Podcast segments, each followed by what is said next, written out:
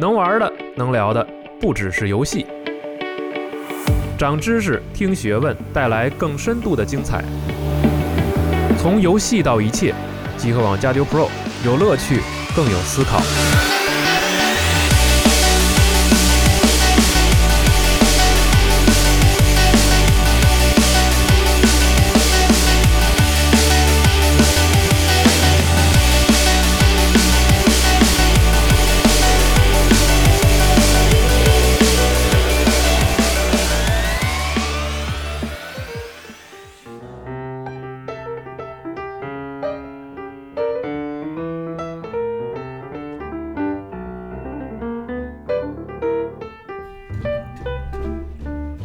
哎，大家好，欢迎收听这一期的家队 Pro，我是龙马。我是冰，呃，今天呢，我们又是一期这个关于桌游的节目。对，对关我于们爵士乐的节对目，哦对，我们依旧请来了呃思路老师给大家来继续讲这个桌游的故事。哎大家好，我是瞬间思路，欢迎一起收听这爵士乐欣赏节目。 那这回咱们桌游聊点什么话题呢？哎，这次其实是一个之前考虑过很久的一个话题，但是嗯呢，呃，这次的话题跟以前不太一样啊。咱们以前的节目更多的是会讲很多个故事，然后这次呢，其实尝试一下，就是真的可能会去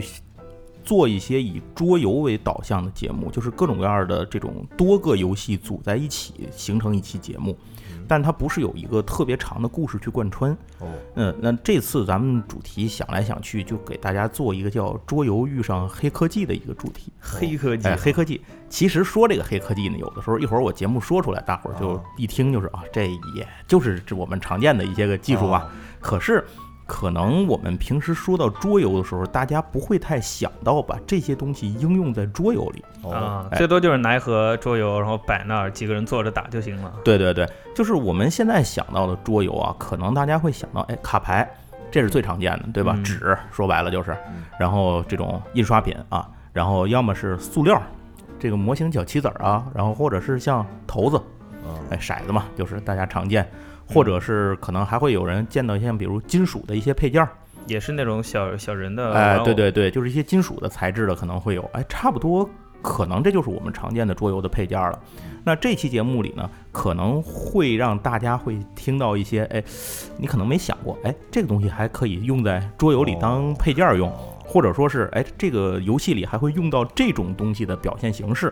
然后又或者是可能会它有一些。呃，桌游会有一些意想不到的这种比较脑洞的设计，或者说是它一些玩儿法的呈现形式，哦，哎，，就是这种东西。明白。我把这些东西呢组合在一起，咱们形成这样一期节目。啊，讲一讲桌游本身啊，这次不讲哎故，事。啊对对对，对对，也没故事可讲，讲完 但了。但我觉得， 但我觉得这个题材挺黑科技的，也也肯定也有很多这个关于游戏本身的故事在里头，它哎到底是对怎么玩的，肯定也很有意思。是是那个，咱们这期的节目呢，我是这样想，分成两个部分跟大伙儿聊。这嗯个第一个部分呢，咱们还是从呃相对传统一点儿吧，就是还是摆在桌面上的游戏。那这些游戏呢，它可能会是像刚才提的那样，就是配件儿、材料嗯、工艺或者说是表现形式有一些特殊的地方。啊，有一些创新。哎，有些创新，但可能这个就跟咱们平时这种惯性思维、想法、认知可能略有区别吧。哦哎，这样，然后第二部分呢，会咱们会讲讲桌游的电子化。哦，哎，它当桌面游戏这种传统的实体的东西碰到了这种呃数字技术或者说现在电子技术之后，嗯会变成什么样？或者说有人可能会认为说，那它跟电子游戏还有区别吗？或 者说，啊育碧的游戏嘛，或者说我们还需要桌游吗？就是这哦些可能都是一些我们呃平时会遇到，但是不太会仔细去思考的一些问这也题。是一个最近说近几年吧，一个比较热点的一对个对一个对话对题对因为这个是桌游的电子化很风生水起啊，是呃，各是大桌游都开始做没错，自己的没电错子产，品，没错，没错。嗯啊，那咱这个话题咱一会儿再说，是咱哎咱咱现在就差不多可以进入今天的这个话题的这个正题。好嘞，哎，那这个正题里头呢，就是嗯，主要要说的一点吧啊，其实咱们还是这样吧啊，先说说电子化。哎，为什么我说先说一下电子化呢？因为我在来的路上的地铁上嗯还在玩儿，是啊，如果没有电子化的话，可能我在路上是玩不了的。对，哎，我也不能在车厢里拉俩人跟我玩这个，是吧？不太现实。那这个电子化的桌游呢，我们能够想象到的最容易的一种方式就是完全看，哎，不是，是完全移植。啊呃，怎么讲呢？就是说这个游戏原本是在桌面上玩的，我把它全盘，它桌面上什么样，我把它做到电子版本是什么样，嗯，没什哦么区别，只不过您不再拿手里拿东西了，你去摁按钮，再啊触就是光屏幕就以行了。前 DS 上出过一个卡坦岛，就是那样的啊对对对对对特别小，但是你放大以后能看到它里面的技术玩 法。嗯 就是以一个 simulation 的思路把这个游戏做在游戏里对就可以了。对，呃，比较，如果大家您玩的多的话，或者说有些人可能咱朋友去玩过它的电子版本，但是甚至不知道它有实体版，哦呃，，有很多这样的游戏，一会儿咱可以大家推荐几个，等您听完这期节目，您可以下载下来自己玩一玩。这里大部哦分我理解着应该是应该是免费的吧，哦，啊，万一有收费，您就当我没说就完了啊。啊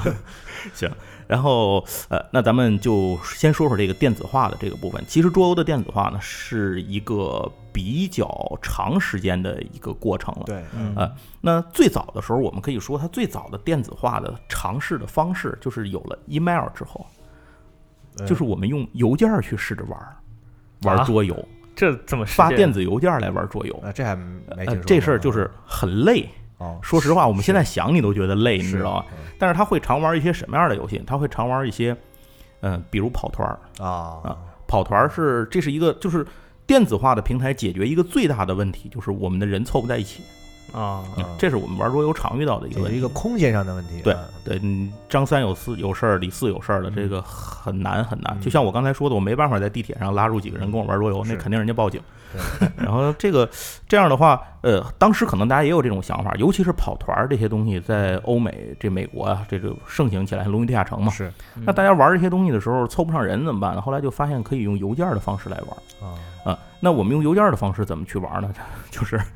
有一个人也是一个人扮演城主，大家都给城主发邮件，城主描给先给大家发邮件，哎，我先给你们描述一个状况啊，啊现在是个什么样的背景，你有人是。你当然，在比在游戏开始前，你可能会都做好了人物卡发给城主，你城主会看到，是哎，你张三是个战士，李四是个贼，反正就是都是这样。那然后大家凑在一起之后，描城主先发邮件，哎，描述一下环境，有什么事儿，你们遇到了一个什么什么东西，群发给大家，哎，群啊发对，然后剩下其他人呢，挨个儿回复说我要干嘛要干嘛自己要先干让嘛，他反应啊哎，对对对，然后城主那边儿再帮你掷掷骰子，然啊后帮你去肉点儿看怎么样，然后再给你回复。就是我说起来简单，这个事情操作起来非常的麻烦，哦用，听着这也挺累的用。是现在是不是的很累是对吧？用现在的话讲，就是这个云跑团儿对对，就是云跑团儿，而且您说跑着半截儿，有一人真跑了，啊，对，其他人挺坑的。城主挺累啊，我觉得这嗯这个个是网团儿最大的问题，啊，嗯，可是它毕竟解决了一个面团儿很难的问题，就是刚才说那个我凑不上人怎么是办？嗯或者说跑团儿这种游戏，它是一个很漫长的过对对程，对，不是说玩一天一周就解决了。对啊，那可能就是我需要一，一可能甚至玩半年、一年，这事儿也不奇怪。也说不定就坑了。对，有可能这个甚至他一个动作的往返可能一周，啊，嗯，你再赶有一个邋遢的，再一忘事儿的，嗯，这就不定拖到什么时候了。可是它毕竟是出现了一种新的游戏方式，对对对，嗯，让人们多了一个选择。另外还有一种方式呢，就是还有一些游戏也能够适合这种。我不知道咱们的听友里有多少朋友知道一个游戏叫做《强权外交》。这个《强权外交》是一个很老的游戏，它是一个脱胎自沙盘推演的游戏。那这个游戏的过程里面呢，它去掉了那种军事模拟的成分，就是几乎没有保留。它嗯留下来的呢，更多的是谈判。他扮演的是时间节点呢，是一次世界大战前的是这个欧洲的主个主要的七个强国，啊，然后每个强国呢，这个由一个玩家来扮演，然后再需要一个裁判。换句话说，八个人玩这场游戏哇，那么大家需要通过呃每年分成两轮行动嘛，上半年和下半年的两轮行动。哦那你可以选择在在你起始的时候，你的地图上会有几个你重要的这个，咱们可以理解为出兵点吧，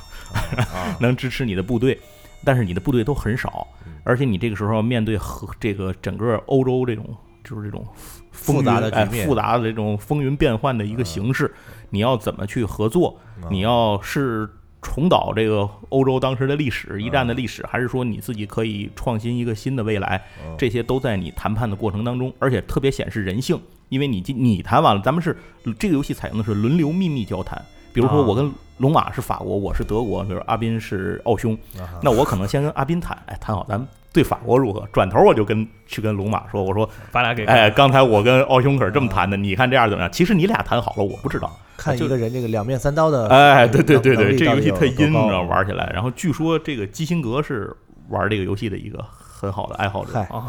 可以啊嗯对对对，然后这个游戏呢，每年有世界比赛，啊，这现在还有有有，现在还有，一直还有这个游戏哦，而且有很多根据这个游戏改良的版本，比如说《冰与火之歌》的版图版，最早哦的都是根据这个改良出来的。那这个游戏后来就有很多的网上的玩的，使用邮件来玩，嗯，这个因听为着好它像还很比较适适合，啊对它很适合，因为你在正式游戏的时候，每回合你谈判完了之后，也是要把你的行动以命令、指令的形式嗯，它有专用的一个指令表，嗯你就像这沙盘推演一样，写在纸条上递给裁判。哦啊，然后裁判按照行动顺序挨个儿去去动完以后显示结果，所以它很适合邮件儿去玩儿。哦，所以这种东西就也可以拿到邮件儿里去玩儿。不过咱们说了，这个呃，这依然是比较早的形式啊，还在我。网上冲浪的时对期，对对对，还在那您那那阵儿，我不知道是不是用调制解调器拿猫过，还是比猫还老啊，还还有更老的，我也不懂了，那都。但总之，它的这个电子化其实是伴随着这个电网络的发展哎的。对对对对这是必然，必然的就是它是新技术的，尤其是这些技术的发展日新月异，它这些人们的脑洞也日新月异。是啊，这个呃，所以后来这个当新的技术去发展，不断的去发展之后呢，这些电子化的桌游变成电子化，也变得越来的嗯需求量越大。是因为桌游有几个重要的问题，就是它很难解决的问题。嗯第一个是刚才刚说的凑人这个问题，就是空间、距离、时间问题对。嗯，然后它还面临很多问题，比如说游戏摆盘和收纳太复杂了。对对对，是我一摆摆一蛋摆半天，这游戏刚摆完一半小时摆完了，接着一看对算了，太麻烦，不玩儿完嗯饿了先吃点东西。对对对，回来就拉倒，算两了。然后再有一个呢，这个游戏过程里需要复杂的计算，嗯就是大量的计算这些东西。其实我玩游戏，我是这么理解，啊个人理解嗯，我玩桌游是为了乐趣。是嗯，当然我是这个过程里可以对智力啊、记忆力啊这些做一个提高，但是归根结底，就好像你听相声不是为了听教育的，是，哎，我对对对对对吧？这这个归根结底还是这个目的对，。我这还是这个也挺贴近的。 对我，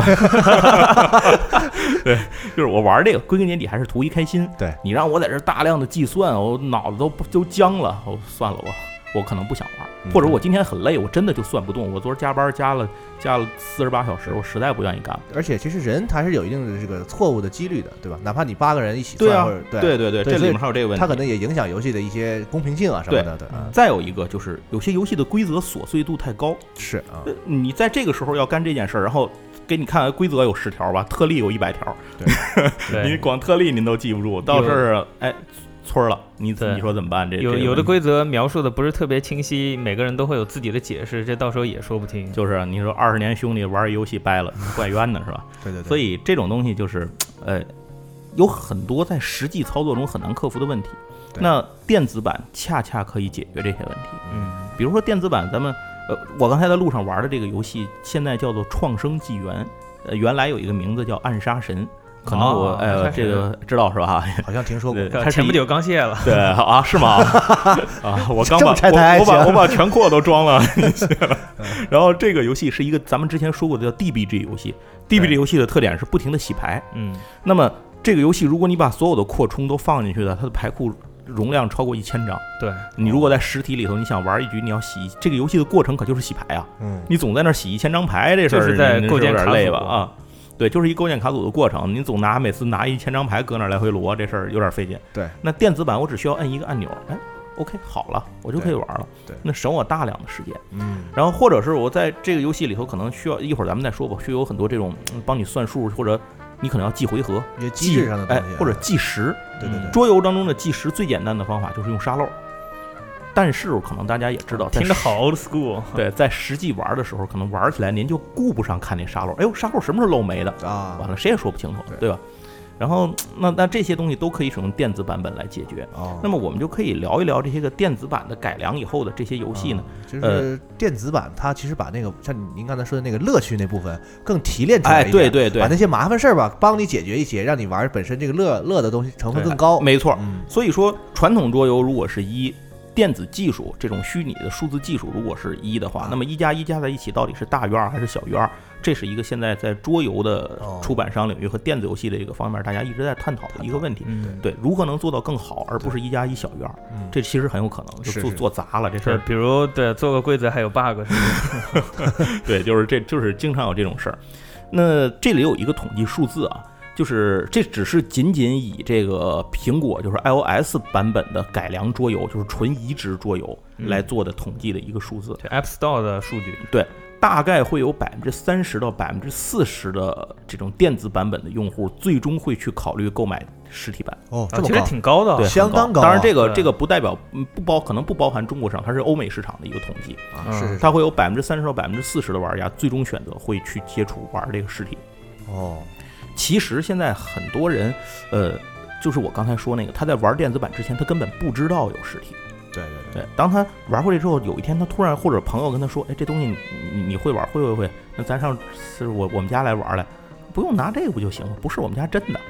啊，这还有真的呢，就就就是这挺种感，兴趣啊，对，很感兴趣啊，这对哎然这个后我会规则啊他也掌握了，对，而且他原来在比如咱玩这个网上，咱说这个卡卡颂。我在嗯这个上面看的是电子版的这个几个小人儿，往这一摁就放在这儿了。嗯那实体版我能不能拿在手里看看它前后左右什么样啊？啊，哦，这挺有意思的，我还能缓步， 是吧？这这都可以看。哎，所以这个它会有一个这种转化量，对对，这个过程其实还是蛮重要的。嗯像之前咱们这里说一个题外话，就是之前像比如万智牌，嗯，万智牌在一直在做电子版的尝试嘛，以前出过很多的电子对的版好本，多版本哎，好多电子版本。当然这个好的不好的，这 个之前成的不成的，咱咱就两说着了。反正现在在做新的了，老嗯对的不说了。但是呢，老的那些它的主要的一个目的还是为了跟那些电纯电子版的卡牌游戏抢市场，以及把新用户导流到实体游戏当中来。嗯，对，啊，这还是它的最终目的，哪怕一百个人里就导流过来一两个呢，嗯，对这这也是一个导流啊，是不是是？对它的作用来讲也是很大，否则那些年轻人可能他不太愿意走进牌店，或者他对周围没有这样的群体，他就一辈子也接触不到对，。而啊且他也会觉得就是这个实体卡牌的规则比较复杂，也没人跟我讲得清楚，倒不如我看真的电子版讲不清楚，对，嗯就真是讲不清楚。反正我玩万智牌，我觉得靠人讲是真讲不清楚，您只有自己玩儿。嗯你玩起来，慢慢的你就会发现自己之前有一些二逼的地方，慢慢你就把它修正过来了啊，就就是就是这么一个过程。然后，那那咱们再接着往下说，啊，就是说这种这种电子化的这个东西呢，我个人把它分成了几种层次的应用，哦就是应用的这个程度深浅不一样。嗯第一种呢是这种这种应用呢是呃比较浅层面的，比如说它给你营造气氛。哦，哎，这营造气氛是什么意思？你可以放开它。我们在玩一个游戏过程的时候，它对应着你哪个剧本，或者你摁它给你出一段音乐、一段音嗯效，啊哎，有人给你说话，哎，就是这样，给你营造一些个氛围。这是最简单的应用。哦，当然，最简单的应用还有一种就是刚才说过的计时。嗯这里可以给大家推荐一个游戏，叫做《米宝马戏团》。呃，我今天尽量给大家说的游戏就是中文您能买着的，啊，就是大家真想玩能这个能买着的游戏。对，好米宝马戏团它是那咱们之前提过一个公司叫那个米宝海豚米，宝海嗯豚，啊对他嗯们出的， 他们是不是所有游戏前面都是叫米宝 no no no no no，这也不容易， 怎么凑上这么多呀？然后，呃，那他们的这个游戏呢，其实是一个动手游戏，就是大家根据拿出来的卡牌不一样。那个前段时间有一个电影叫《马戏之王》，我不是就是狼叔演的，嗯我不知道大家看了没有？看了呀一歌舞片儿，哎，嗯那个里头就是就很像这个游戏，大家可以看到一个马戏团里头有马戏团团长，然嗯后有小丑，有空中飞人儿，对啊吧？有大力士，然后驯兽师什么对，的，然后还有对有驯兽师，有什么大象，有骆驼，有马，有嗯鳄鱼，反正什么这些东西还。有女装大佬，哎， 对，有女装大佬，这那那里没有， 这里并没有女装大佬，对，很遗憾，也没有连体兄弟，是吧是哎 很遗憾。呃呃，这个游戏里面呢，大家会通过翻出来的卡牌的情况不一样的，然后获得不一样的这种叫做马戏团成员，哦，然后它都是一个一个的木头做的这个这个小 token。这这个啊就是这个米宝嘛，也是啊木头做的这种小人物，你可以把它根据不同的造型，根据那个这个翻到的这个动作牌，把它摞起来。嗯，啊，比如说他有要求，就是什么这这一局的动作里至少要用到，比如说大力士，用到一个横杆儿，用到酒桶或者怎么，你要摆出一个什么样的造型。嗯啊然后这里头还有那种，比如说红色的马戏团成员是什么站得越高得分越高，什么黄色的是出场越多得分越高。这假设啊，就是可能我说的规则略有略有区别，就不太记得不太准了。然后这样的话，大家在一定的时间里去完成。可是这个时候，A P P 就是它它的辅助 A P P 就起了一个作用。第一，它给你用马戏团的音乐放出来，就是就特别鼓点儿、特别激昂的那种马戏团表演那个音乐。然后这个音乐同时也是计时嗯，你要知道你的一回合用多长时间，哦你就不用再去看那沙漏了音。乐一停就完，音乐一停就完事儿，哎，哦就所有人都停，大家就你就事儿啊，自己也停，看别人，哎，你停了吗？啊 呃，孙子手别动啊，就是嗯这种。那这个游戏就是属于这种比较简层的浅层面的应用到了这种辅助手段，嗯，哎，这是第一种形式。那第二种形式比它略深一些呢，就是刚才咱们说过，解决了这个另外一个问题。这个另外一个问题是什么？就是复杂的计算。嗯哎，那呃，下一个咱们要说的这个游戏呢，就是可以解决这种复杂计算的游戏，它叫做呃，给大家推荐两个吧。第一个叫做炼金术士，嗯炼金术士是一个，就是顾名思义啊，就是大伙儿都是炼金炼金术士的学徒，啊然后你要通过各种药方的这种元素的配比啊，呃哦求出做出最好的这个炼金术的结果来。那么它呢，就是其实就是一个大量的图形符号组合之后的计算结果。真的给个小锅，然后让你把那图形扔进去搅。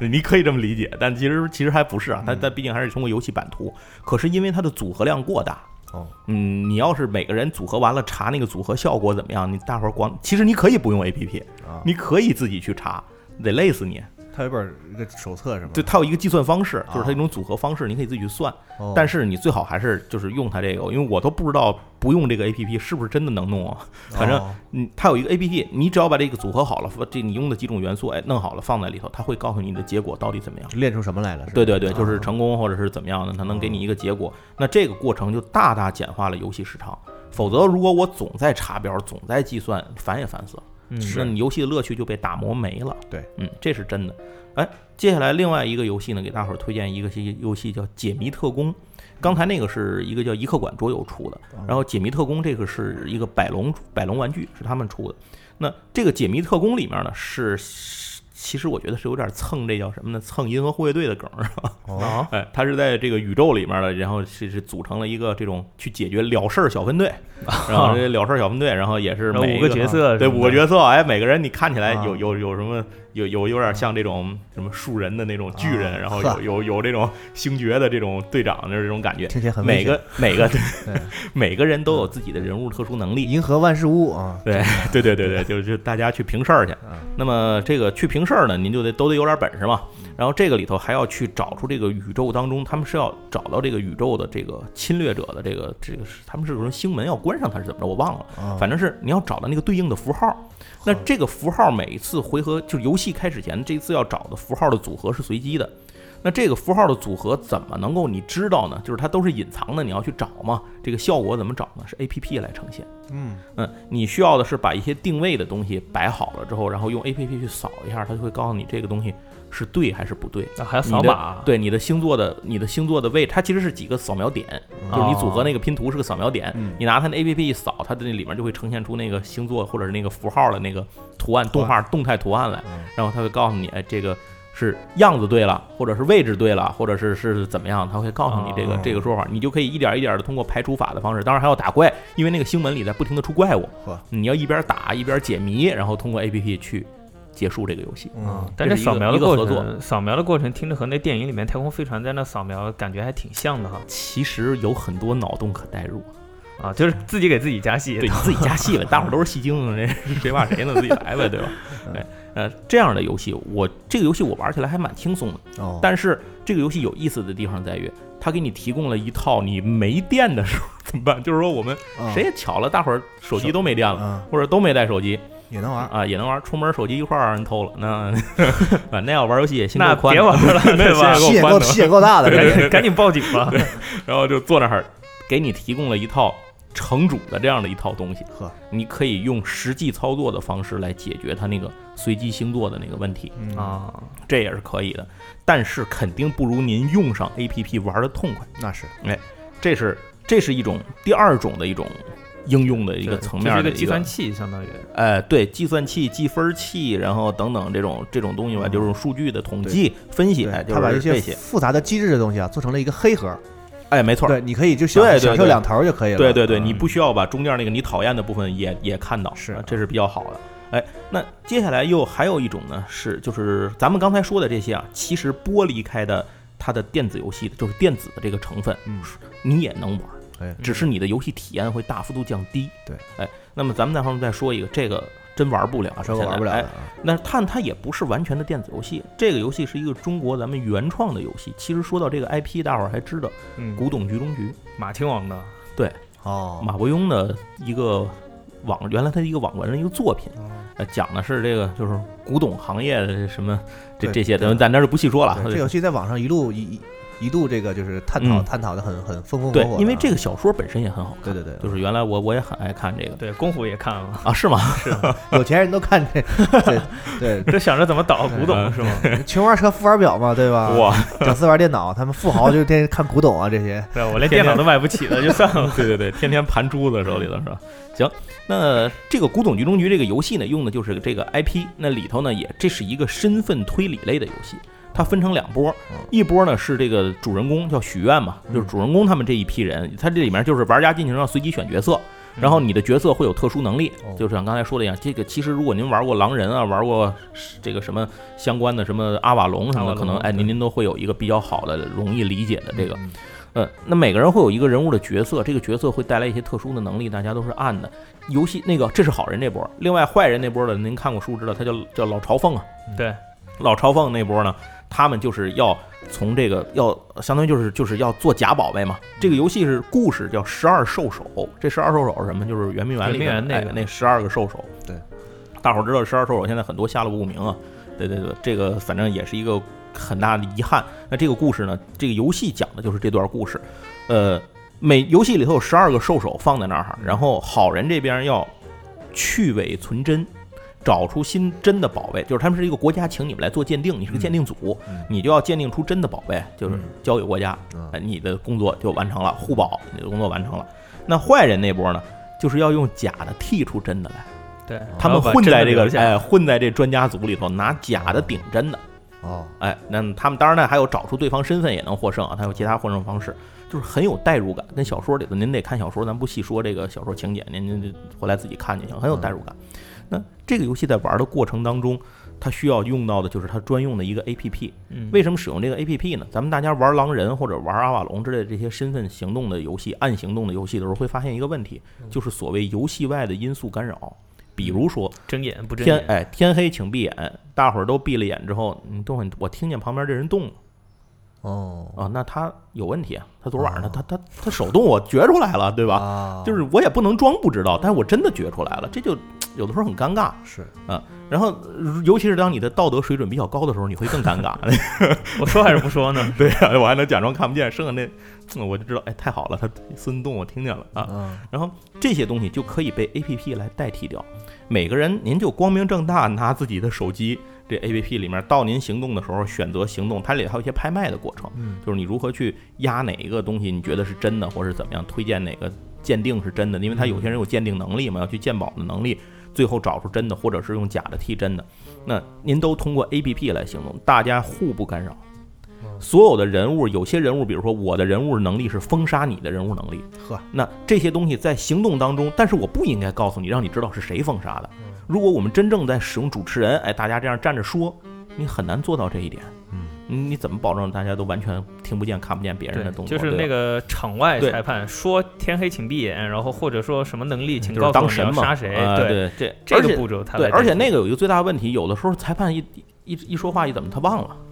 这就特别影响游戏体验。这个 A P P 它就完全不会，嗯哦就是你在玩的过程当中，你会看到，哟，我能力被人封杀了，嗯被谁谁谁封杀了，但是我并不知道这人是谁，就是是玩家当中的谁嗯，我还要去推论，每个人有发言啊，我要去推理他说了什么或者是怎么样，嗯就是你完全通过，就是刚才其实就是龙马说那个过程，他把中间给那个你不愿意体验的部分给你掐了，嗯，然后把两边最好的东西呈现给你，哦，让你玩起来之后特别有代入感，明显的提高了，明显提，高游戏体验。嗯而且这个游戏，说实话，我最早玩过他们的测试版本，哦因为没有 APP，当时还没开发出来，嗯是用微信 微信群来进行的，啊用那一个成人当城主，用微信的方式互相聊，特别累。哦，但是有了 APP 之后，极为流畅，哦就是感受就刷刷的提。我第一次玩完这个游戏，啊我都头疼，嗯发微信还不如说话呢，多累。嗯是对，后来发现确实不如人家用的是 APP，这个玩儿来感觉特别好。这游戏特别牛逼的，它有一个豪华版，呃里头就有那个兽首呃的那个十二兽首模型，嗯啊就是3 D 打印的那种，啊是涂装好的十二兽首模型。然后这个呃还有普通的版本什么的，就是它这样。嗯那这个游戏呢，呃，现在也是卖的挺火的，卖的挺火，真对真是对真是卖的挺火的。好多桌游吧里头用这个游戏就是来吸引顾客，嗯哦就是我玩儿很容易很容易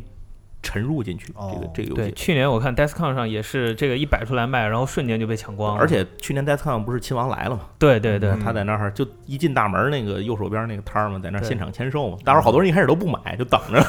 等我就等那签名版到到点了去签名排签名去，是嗯，特别逗。然后这个游戏呢，算是一个在 A P P 应用的这个领域，就是说在电子层面跟桌游结合的领域做的比较深度的一个，嗯因为它离了谁也玩不了。对对对，嗯只有能 A P P 能明白我这有个感那觉也吧玩不对了啊我如果把桌游的部分、所有配件部分都踢出去，你也玩不了；就 A P P 你也玩不了。嗯我把 A P P 摘出去，你也玩不了。啊，哦哎说白了，这 A P P 就是这游戏一部分了，已经。哎，没错，对对对，嗯就是这个这两个加在一起，它我个人感觉它是达到了一个一加一大于二的一个感受。嗯嗯嗯这是那个咱们之前我忘了提没提过，是它它是成都的一个公司叫合众闪电，啊，合成 闪电，嗯对他们之前做过 TCG 叫《三国志》，嗯，哦嗯，就是是他们他们做的这么一个游戏。好，那这个呢，其实就可以说成是电子，就是电子的这个平台技术和实际桌游的一些结合的一些个例子嗯。哎，刚才我差点忘了一件事儿，就是刚才咱不是说到那个什么，说到说给大家推荐一些改编的那个游戏版本，免费的那种。啊嗯，我我给大家推荐几个，第一个就是卡卡颂，嗯卡卡颂以前是付费的，后来免费过，我不知道现在怎么样，嗯您可以看看。然后在这个花点钱也值，哎对对，真的是花点钱也值。然后再有一个就是刚才我说那个暗杀神，呃，嗯其现在叫创生纪元，好像是中文版的名字。当然这是英文的，您您可以从网上去找找哎，。好像好像后来我看，哎，App Store 好像有中文，但我也不确定了，不记嗯得。这游戏不需要中文，就就是对你反正就是看上头你。你实在不知道那个看不懂那个怎么样，您用两次那张牌看看什么效果， 你就知道，倒两回霉就记住了。啊嗯啊，然后下一个叫璀璨宝石，璀璨宝石也是一个非常适合这个，回来咱们看能写在时间轴里吧，这个东西嗯配在里头，就是也是一个非常好的这个改编，它是免费的。再有像车票之旅，这个小小世界。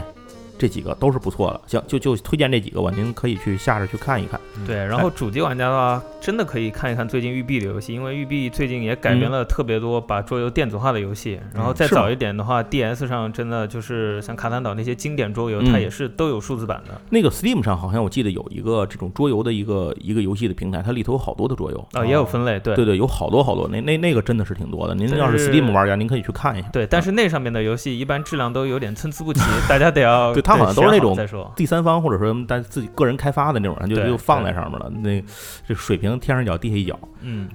那哎，这里头其实有一个分支，要是大家想给大家聊一下，就是 TCG 游戏的移植。卡牌实在对是太卡重要了牌，因为卡牌游戏其实移植是一个比较容易的事情，对因为它但是呈说现容易容易，其实不好做。对，是吧就是您感觉不就是把这个牌放在里头吗？但是你比如像万智牌，如果您玩过以前那些老版本那个电子那些什么对律法师对决什么，您会觉得嘖玩儿特累。这个结算真的好复杂，对然后又对对好麻烦。对，那个玩儿，因为它特别难以去体现那些细致的响应操作。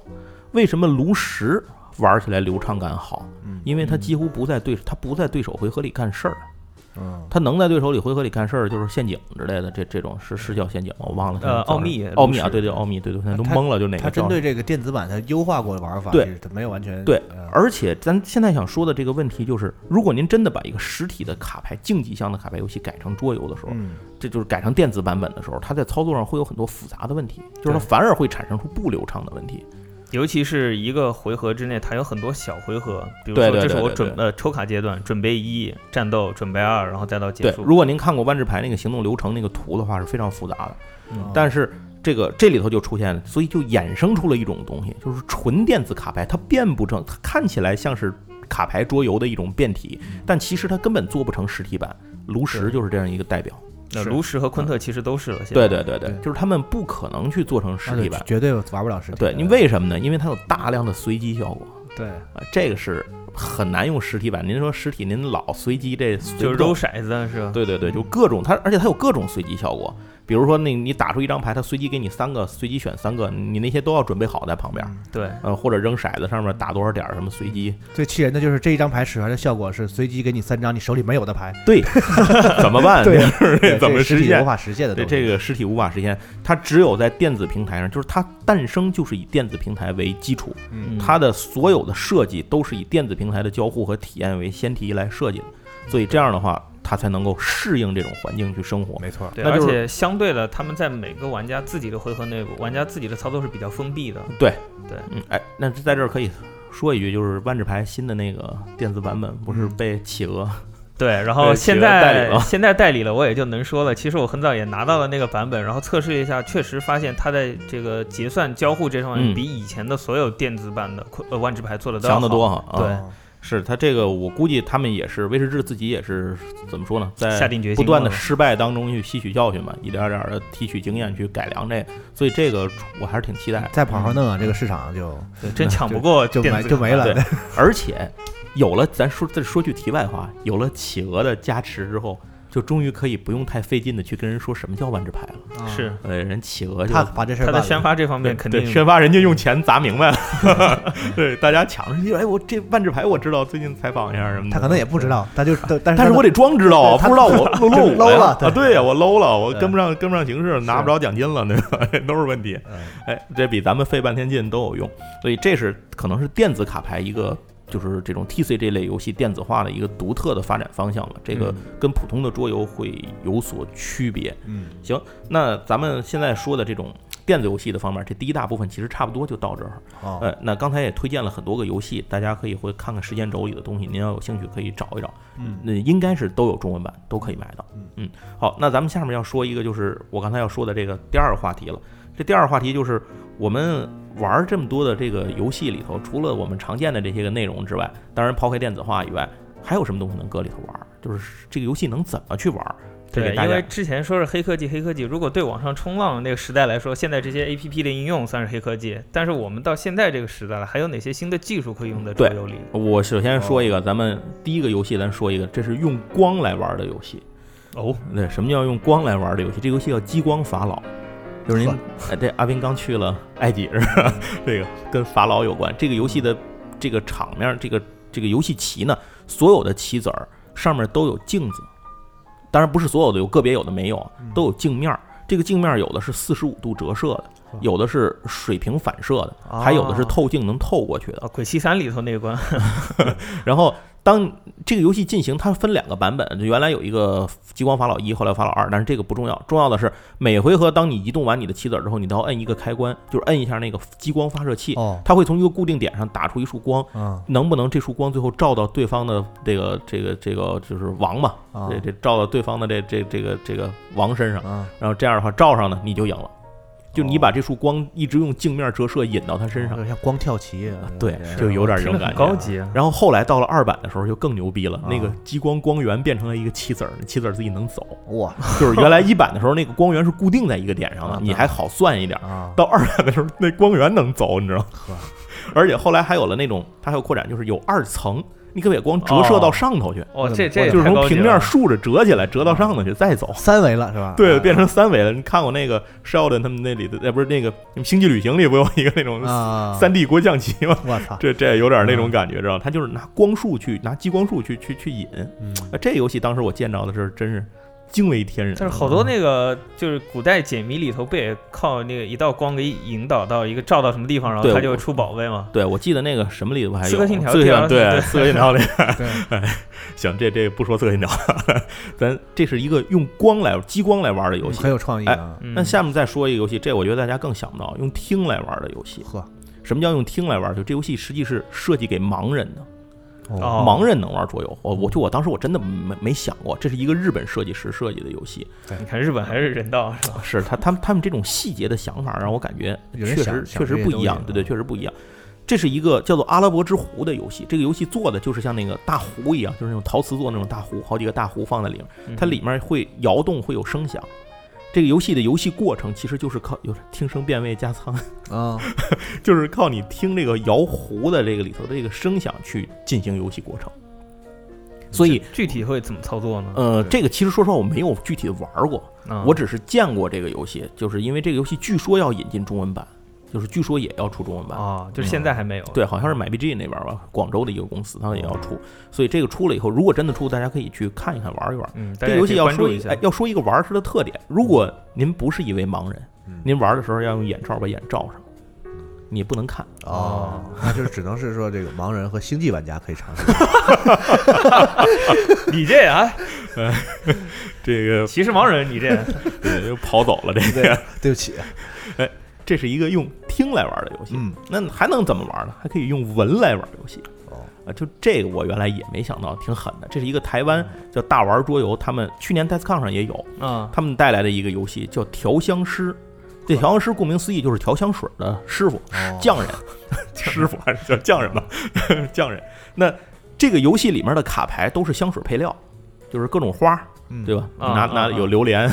榴 榴榴莲散呃 了，有什么这种呃味儿头都，反正都挺冲的。您拿它调嗯调出这个香水儿，小茴香什么的，有什么红烧牛肉、鲜虾呃鱼板我什操，你么的，这是康师傅范儿的，是吧？ 呃呃，那它这个里头的这些个牌呢，就是其实都是牌嘛，用的一种有涂料叫做香味儿的这种，就是香气的涂料。哦而且他们这个涂料是经过自己改良开发的一个印刷的工艺技术，就是据说能上千次的摩擦，就是蹭它，它那个味道也不会没。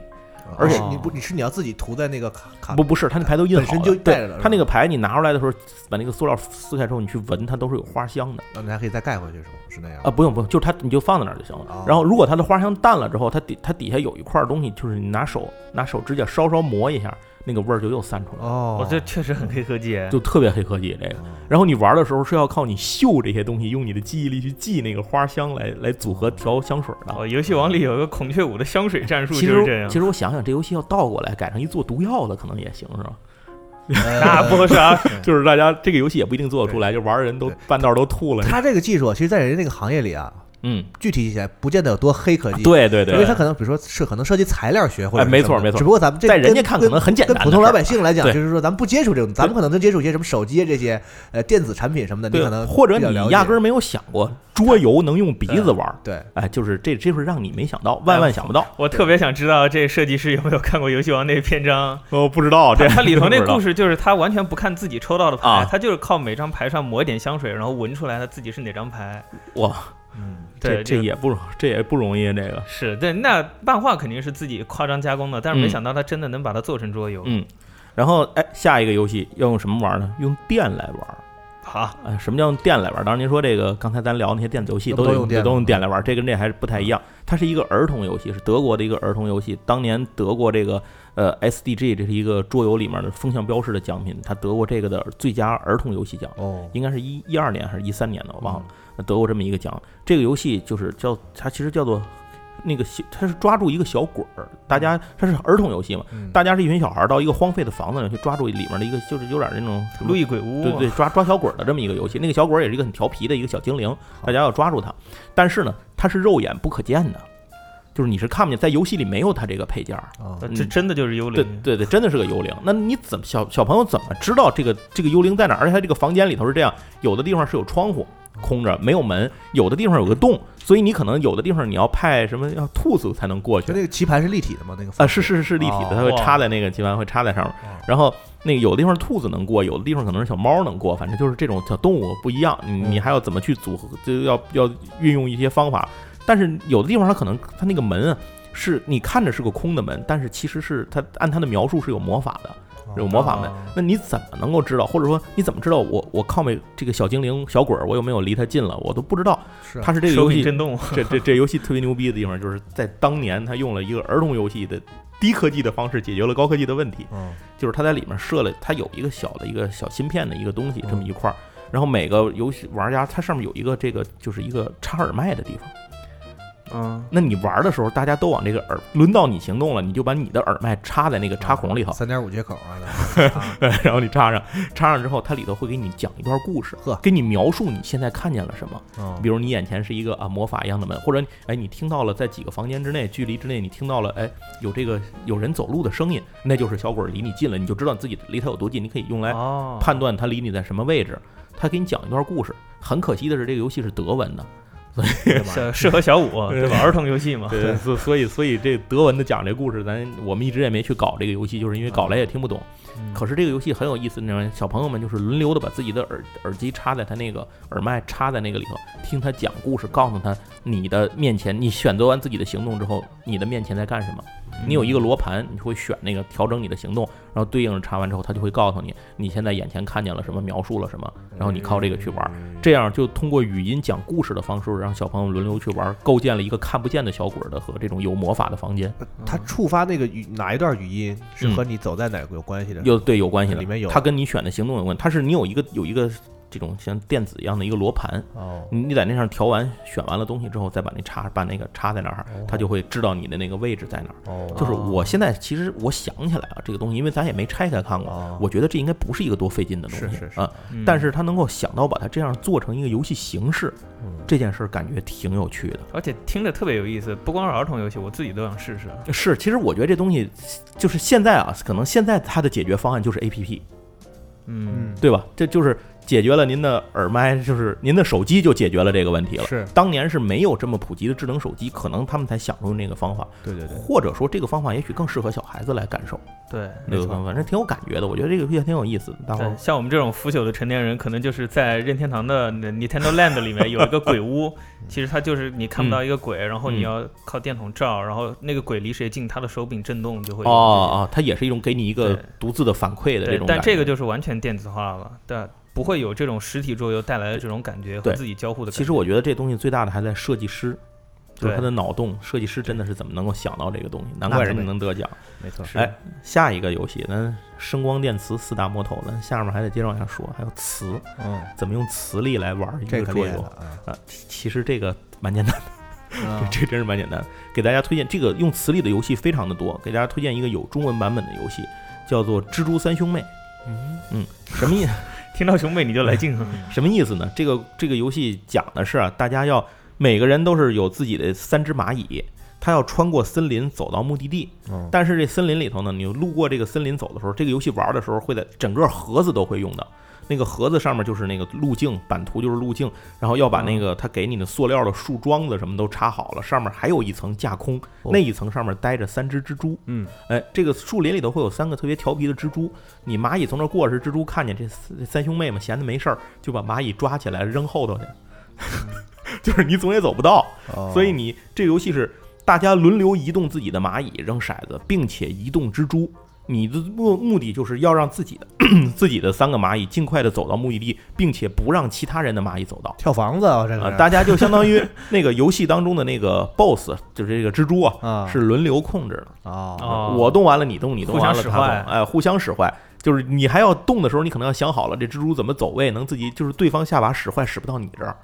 啊，这就是这样。而且它这个游戏是什么呢？是两只蜘蛛在上面，在就是它上面不是在盒上面，咱说用树桩子立起来一层，这个可能我语言描述不太好，大家可以看图啊啊或者看咱们的配图。这个两只蜘蛛在上面，然后另一只蜘蛛用一颗线垂着吊在那个两盒跟那个上面的那个夹层中间悬空的，嗯哎，那游戏掷骰子的时候，你因为那根绳子是拴在上面两个蜘蛛之间的，也就是说，这两个蜘蛛离得越近，那个绳子往下垂的就越靠下；哦那两个蜘蛛离得越远，这个绳子拽的就越长，这个蜘蛛就被拽上去的越高。哦它拽了一定高度，超过磁力的范围了，那个蜘蚂蚁就能过去。那蚂蚁里头有有有磁铁嘛，可以嘣儿被吸上。然后如果那蜘蛛太靠下了，你蚂蚁在底下啪就给吸走了啊，啊就是这样的一个游戏。这测试还要 测那个磁场的强度，呃，对，它都调整好了，你放心，这都调好了。然后这个游戏扔完骰子之后，你在移动蜘蛛的时候，你就是调上面，你不能动底下悬空那个蜘蛛，你就是调上头两个蜘蛛怎么去移动位置，怎么去走它的这个距离，让你那个垂下来的那个蜘蛛要么躲开你，要么吸走别人。嗯哦，它还有和树桩子，你蚂蚁还可以藏树桩子里躲着什么的。 哦，呃，就是这样，这也是一个儿童游戏，也是一听个。着就实现起来比较容易，但实际上玩法会比较对特别有，而且它上面两只蜘蛛的行动范围是受到那个绳子距离限制的，你在移动的时候，你还要考虑到这个问题。啊呃，就是相当于你要走，想好一个甩位的问题。你甩完就是你的，你走完了，你对手动的时候你怎么办？ 嗯啊这是一这个让别人无路可走的游戏 啊，也有可能导致自己哪儿也去不了。嗯那接下来咱再说一个游戏，这个游戏是用冰来玩的游戏。就每次我玩还要从冰箱里拿对对那对个对对对，就是你每次要去要从冰箱里把那个你的你的配件就是水，啊，嗯、你每次要先把给它冻上冻成冰块儿。它有一组模具，就是您看那个夏天咱吃冰块儿那个倒胶那个啊，对那对那对，冻冰块儿那，它就是嗯给你做好一个那个。这个游戏啊挺有意思的，它本身不是一个单纯的桌游，它是德国一家儿童科学杂志，呃，随杂志送的一款游戏是。德国儿童用的东西都这么高级，这个游戏为什么它要送这么一个游戏呢？是为了让大家体验这个保护北极熊，就是它让大家体验这个北极的冰川在消融的过程。嗯那那他玩的时候呢，这个棋盘是海绵吸水海绵的，那你把这个我这这把这个冰块儿它做好的那个大大小小那些冰块儿，按它的顺序倒出来摆在那上，是一个螺旋形。哦，嗯，北极熊的那个小棋子儿在最中间儿，通过骰子的方式让他们赶紧从这个冰上跑出去。我的妈，这个游戏玩的过程里，那个冰真的在化是可不是，啊，就化没了，你没跑出去你就输了。 是吧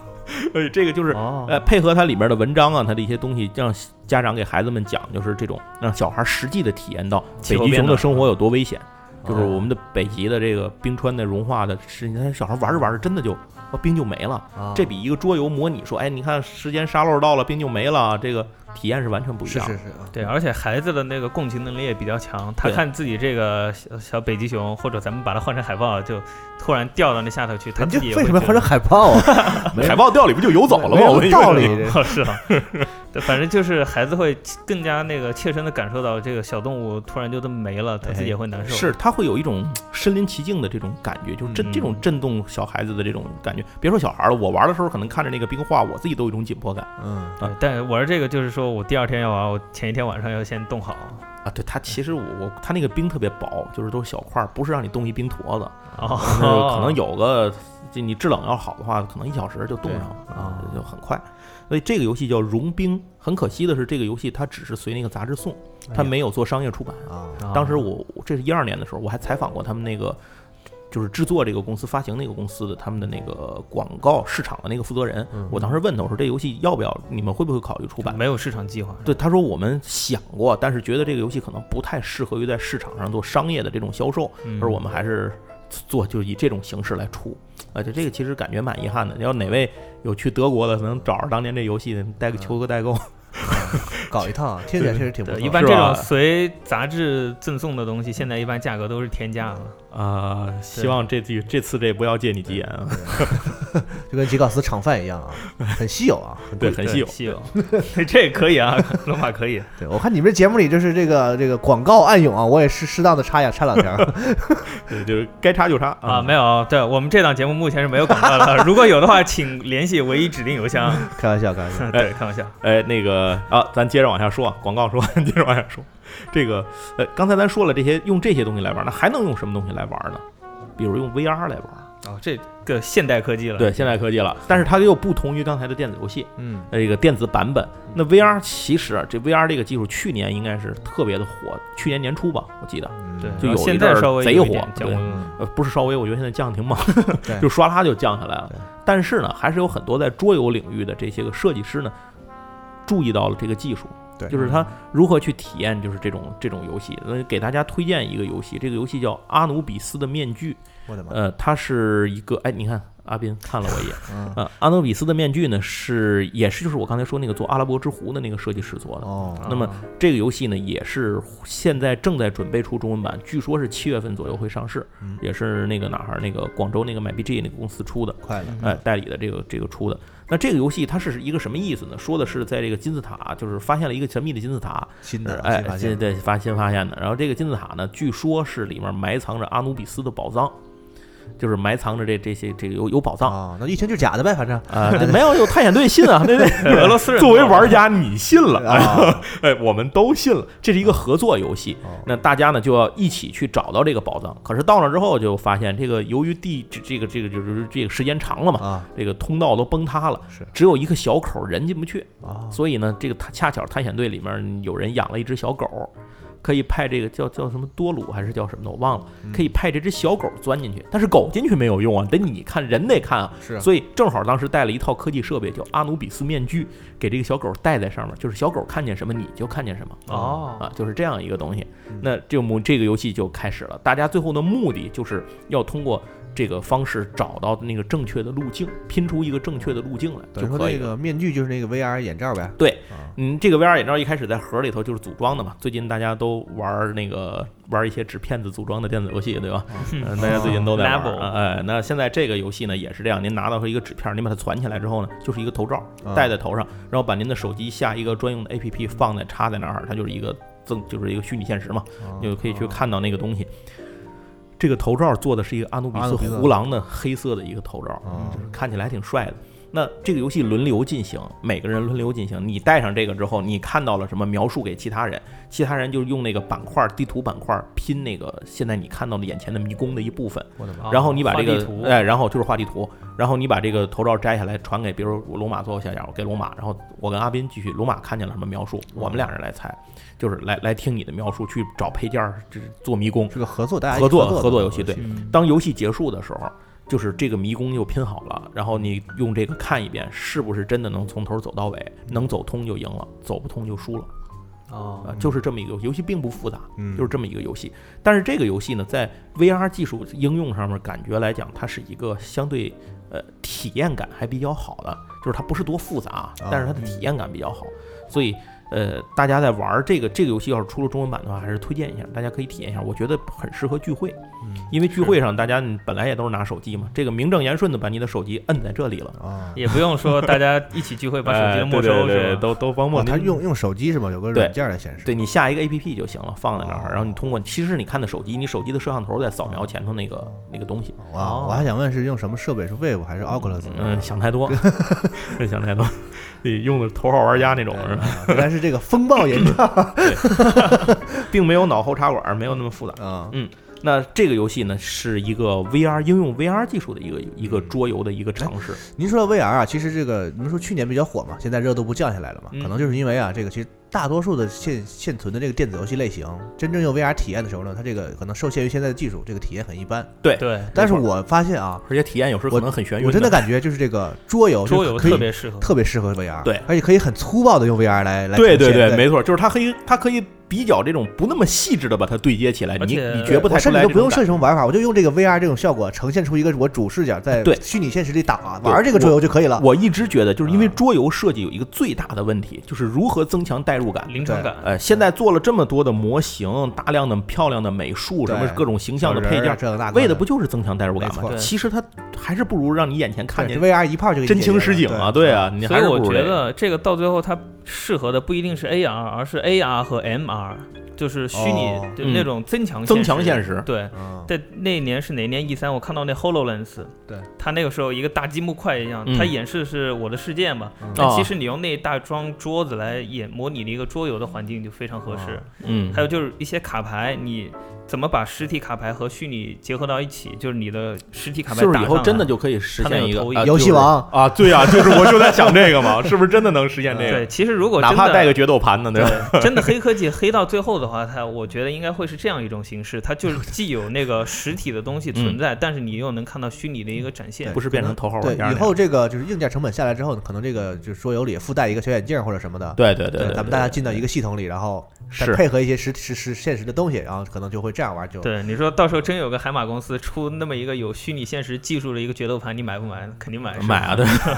肯定还要花笔钱嘛。哎，那这个就是 VR 技术。其实现在还有一个 VR 的游戏叫 VR 卡坦岛，哦，哎，这这之前也是出的一个，就是前段时间出的一个，他把那个著名的双卡，一个是卡卡颂嘛，另一个是卡坦岛，做成了一个 VR 游戏。你戴上之后就模拟在一个乡村木屋里头，几个人坐在那儿去玩儿这样一个交互玩卡坦岛的这么一个过程，那也挺有意思的。但是我那个游戏没有体验过，所以我不太知道。刚才这个我是体验过的，我玩过日文版的一个体验，我觉得还可以，挺好的。啊，这个期待它出中文版吧，赶紧出来。好，那咱差不多这些就说到这儿。然后其实还有很多的这种新材料、工艺和形式，但是呢，可能这个实在今天的节目是说不完。就是桌游其实有好多好多这种而且发展也挺快的脑洞到天际的想法，就设计师，我我真的觉得这些人挺牛逼的，嗯或者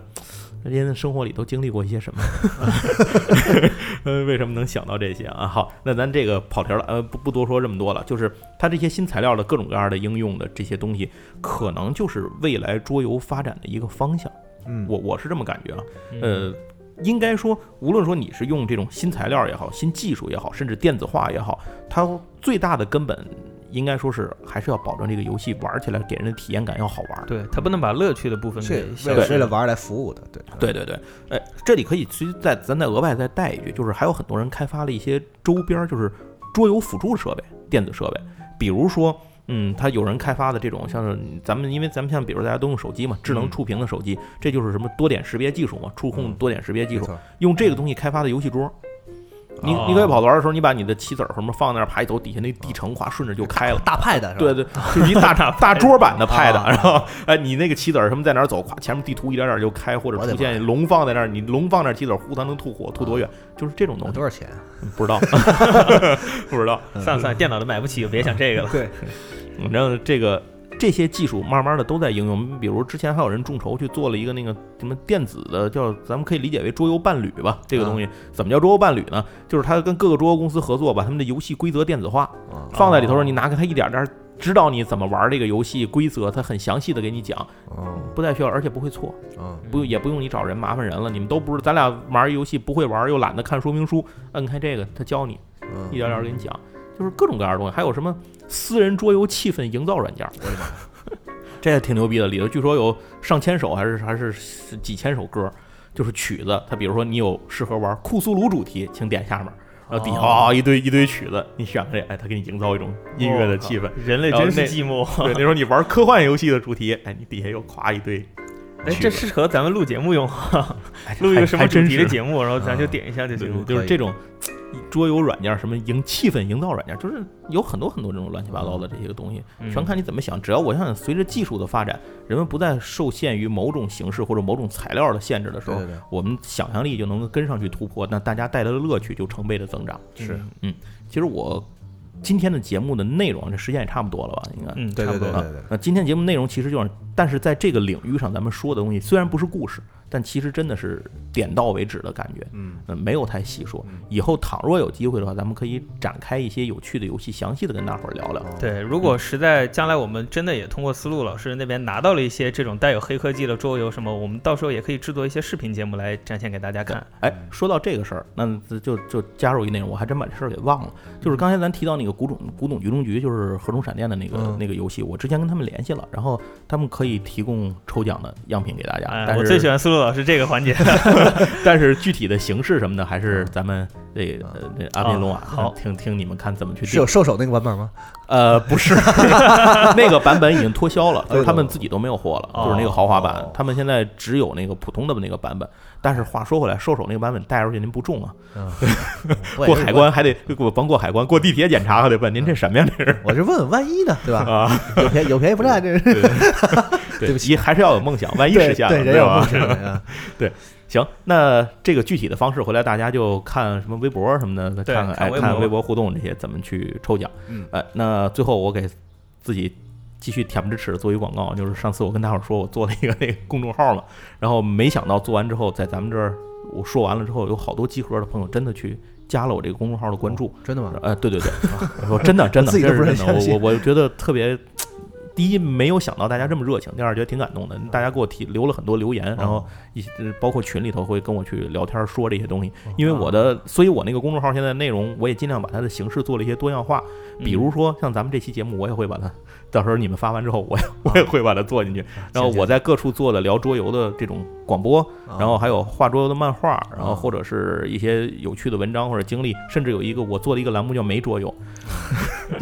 根本没有桌游的内容，反正大嗯啊就跟伙我们儿闲那聊个吧不。玩游戏干什么差不多啊。对对对对 对，就是闲聊吧，希望大家能够喜欢。然后，呃，我自己的这个个人的叫就叫瞬间思路这个公众号，嗯然后欢迎大家来跟我聊天儿。对，然后时间轴上也会有二维码。哎，谢谢。嗯 哇这期节目就为最后这一 点儿，